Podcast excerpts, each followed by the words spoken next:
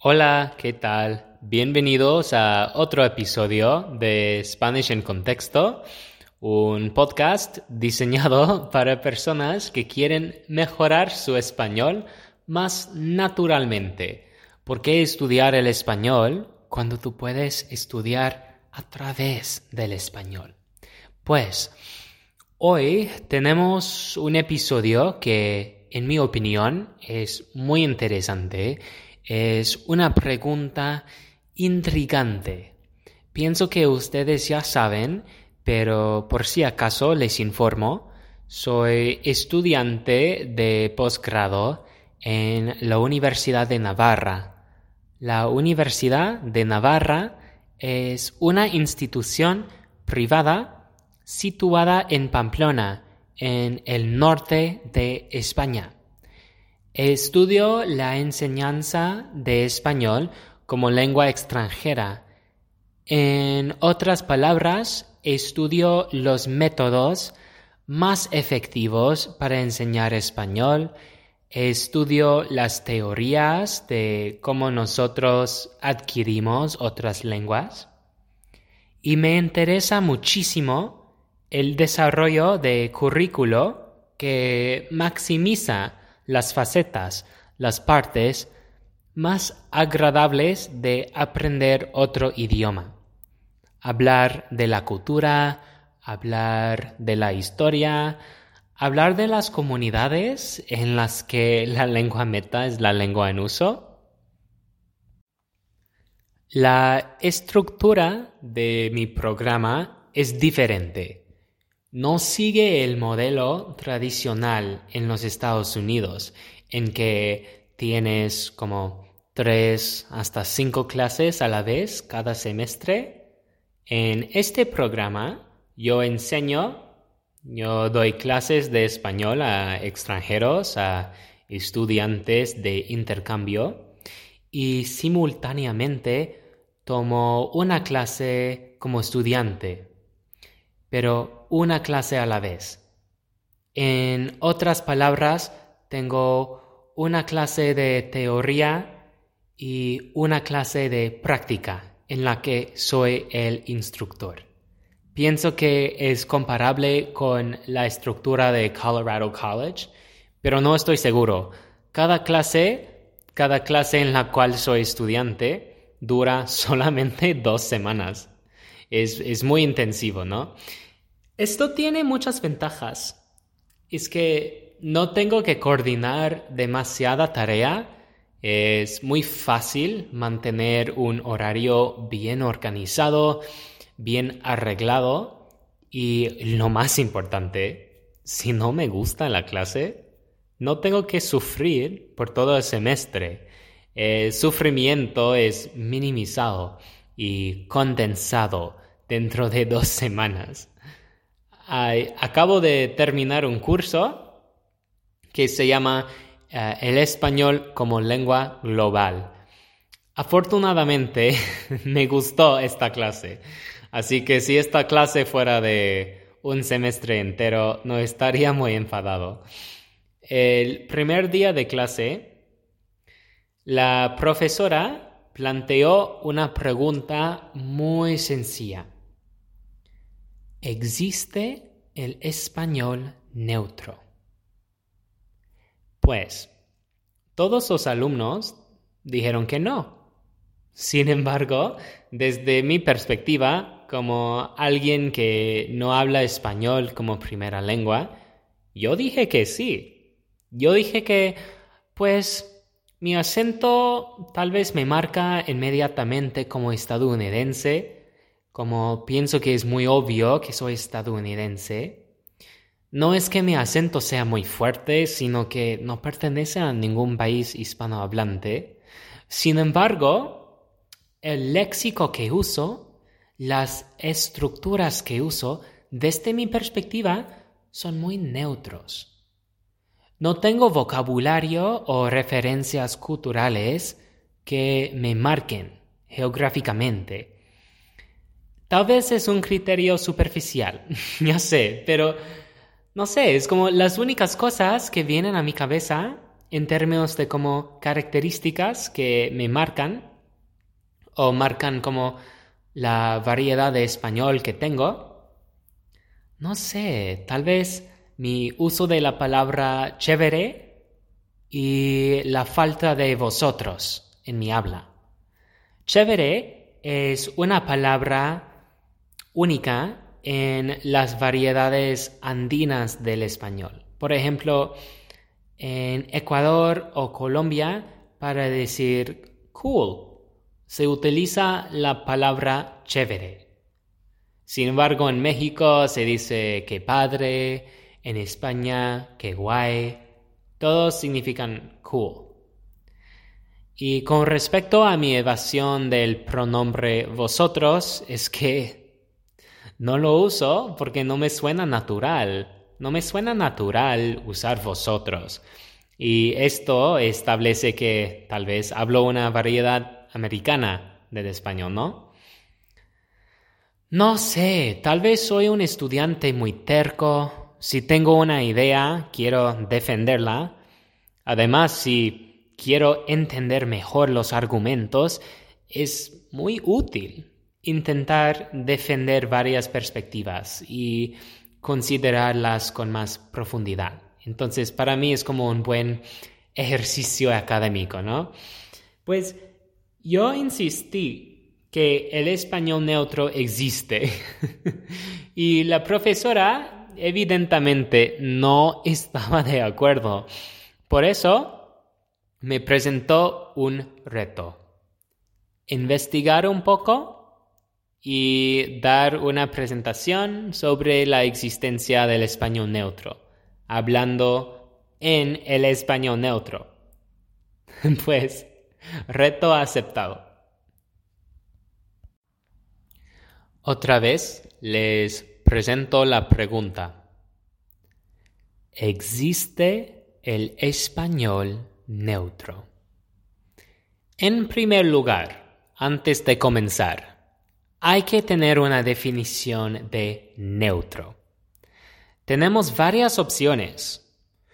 Un reportaje de Arch Letras dice que un español neutro, un español global y panhispánico es inteligible, es comprensible para cualquier hispanohablante y es libre de localismos.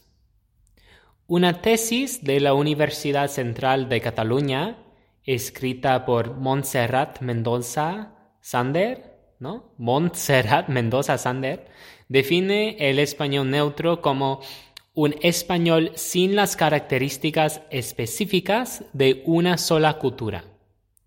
Y luego Mendoza ofrece otra definición más técnica, el español neutro es una sistematización de un conjunto de rasgos lingüísticos en los distintos niveles.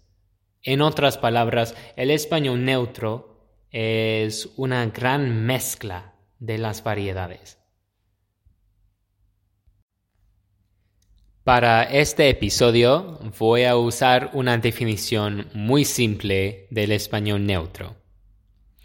En este episodio mm, definimos el español neutro como una variedad del español que no pertenece a ningún lugar geográfico y es universalmente comprensible no pertenece a ninguna comunidad específica y es un español universal en el que cualquier persona que habla español puede entenderlo.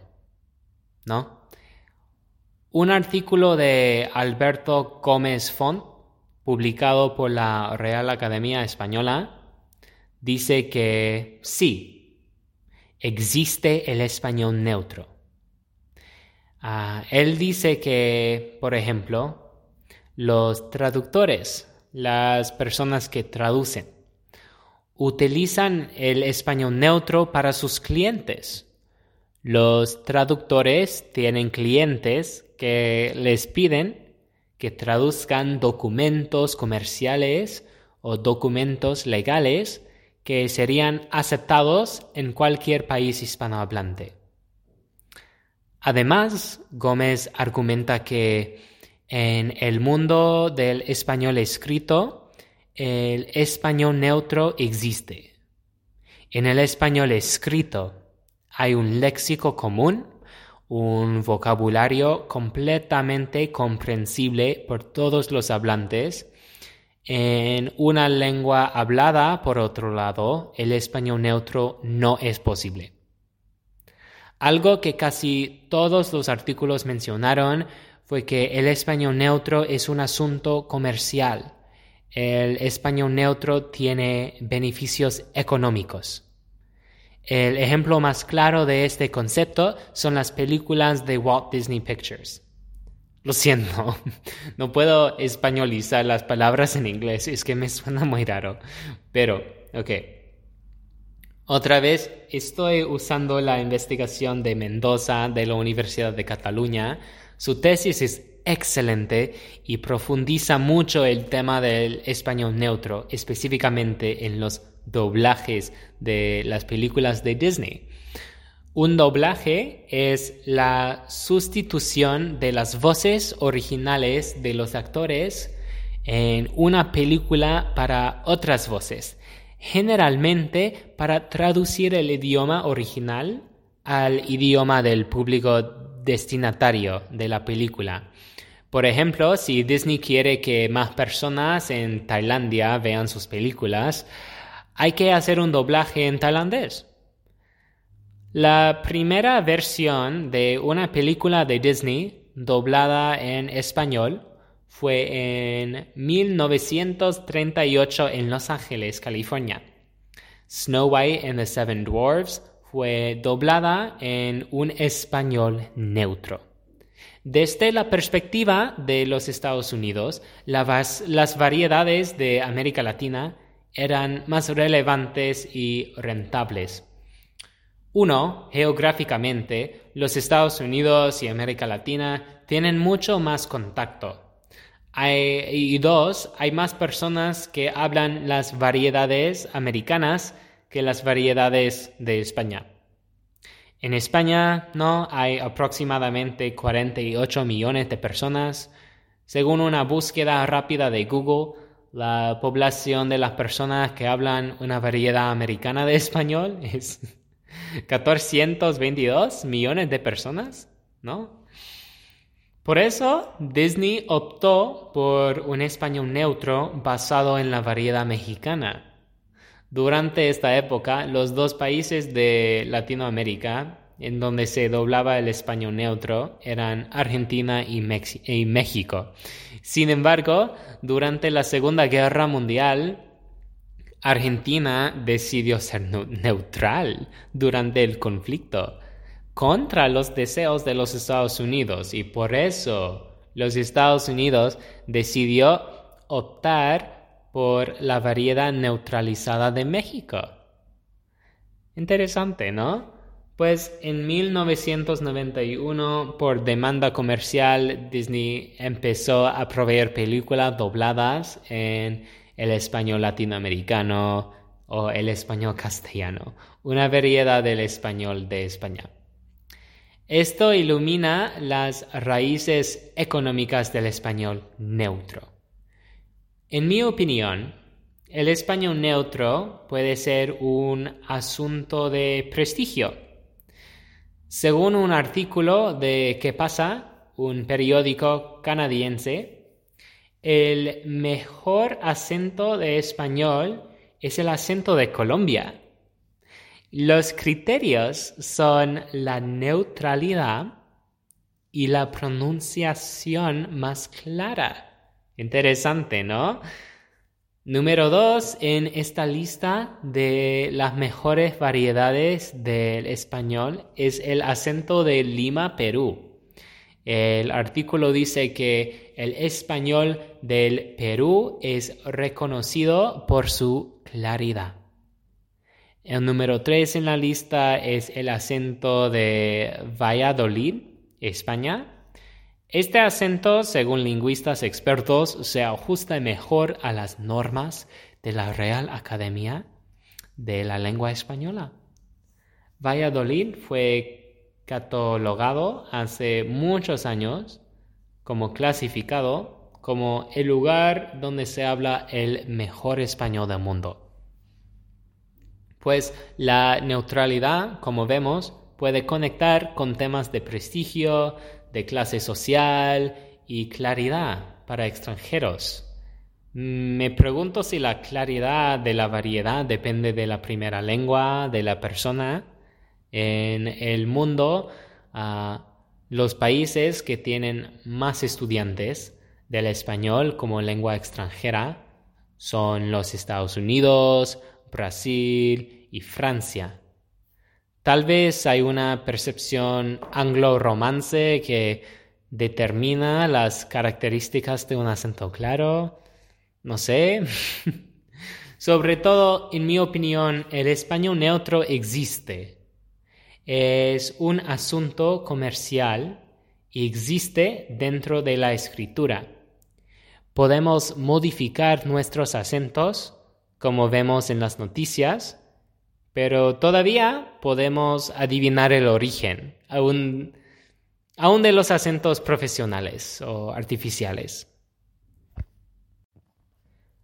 No hay un acento neutro. Todos tenemos acento. Según Reagudo, director del programa de idiomas del Departamento de Español y Portugués en la Universidad Dartmouth, el acento es tan solo una manera de hablar de toda forma mediante una combinación de geografía, clase social, educación, etnicidad, eh, idioma materno. En otras palabras, el acento es inevitablemente humano. No podemos quitar la humanidad de la lengua hablada, Aún los robots hablan con un acento arraigado en una variedad específica. Siri, por ejemplo, esa asistente virtual de los iPhones de Apple, está disponible en varios acentos. En la escritura existe una neutralidad indisputable. Es posible seguir una norma universalmente aceptada y comprensible dentro del mundo hispanohablante. Me gustaría concluir con la siguiente pregunta. ¿Es el español neutro algo a que debemos aspirar? En otras palabras, ¿necesitamos el español neutro? Otra vez, voy a citar una idea de Reagudo. Agudo dice que para que el español resulte atractivo a los hablantes de otras lenguas, no hay que expresarse en el español neutro. Hay que generar contenidos originales y de calidad en español, si se quiere, en un español correcto del que se eliminen, elimine, oh, ay Dios, eliminen las palabras y giros demasiado locales pero que respete la riqueza del idioma. No necesitamos borrar o destruir la variedad y la riqueza del español para tener una audiencia más amplia. Es algo que debemos apreciar en vez de ver como un obstáculo, ¿no? Como la variedad dentro del español no es una molestia, es, es un tesoro cultural pues muchas gracias por escuchar este episodio. Si ustedes tienen preguntas, por favor, mándame un mensaje. Me encantaría ver qué piensan y me encantaría interactuar con ustedes. Al final tengo mi sitio web disponible. ¡Wow! ¡Qué, qué chévere, ¿no? Está en progreso, claro, pero pienso que ya debe ser accesible para el público. Voy a publicar las transcripciones de los episodios si ustedes quieren repasar, leer o estudiar el contenido de este podcast. Pues otra vez, muchas gracias y hasta la próxima.